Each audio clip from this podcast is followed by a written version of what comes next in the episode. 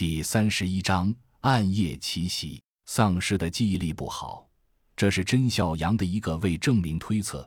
因为据他的观察，一只丧尸追逐猎物，如果猎物在视线里消失或者声音停止，丧尸在追逐一段后就会逐渐安静下来，慢慢忘了自己在干嘛。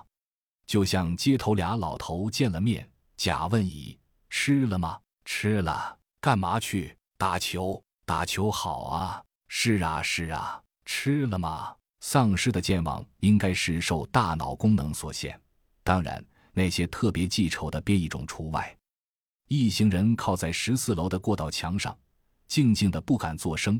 两只游荡过来的丧尸已经被洛奇悄无声息削掉了脑袋，安静的躺着，看着洛奇的动作。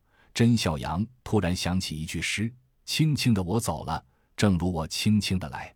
我挥一挥衣袖，不带走一片云彩。”洛奇也是轻轻挥了挥衣袖，没有带走云彩。却带走了丧尸们残存的活力。楼下逐渐恢复了安静，看来健忘的他们已经忘了自己追逐的目标，又失去了召唤师的吸引，就继续漫无目的的游荡起来。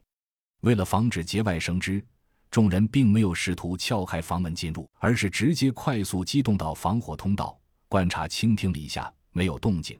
洛奇带头走了进去，示意安全之后，其余人鱼贯而入。周围很安静。远处可以听到丧尸的低吼，以距离来看，对众人完全造不成威胁。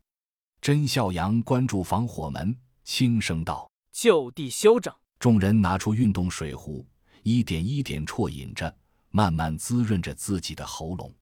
小秋突然对欧阳说：“刚才你差点爆了我的头。”欧阳闻言一滞，脸色大红，扭捏着说不出话来。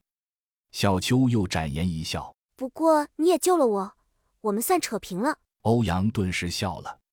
小秋继续说：“比起被丧尸咬了变成他的模样，还是被一枪爆头来的好。所以还是谢谢你。”欧阳忙道：“客气客气。”众人在这一笑之间，心情都缓释了许多。刘丽丽不知为什么显得有些愁眉不展。甄笑阳走过去，轻轻问他：“怎么，不舒服吗？”刘丽丽抬起头。看着甄小阳，慢慢把额头靠在对方胸口，过了半天才道：“不知道为什么，我心慌，我怕。怕什么？”甄小阳问。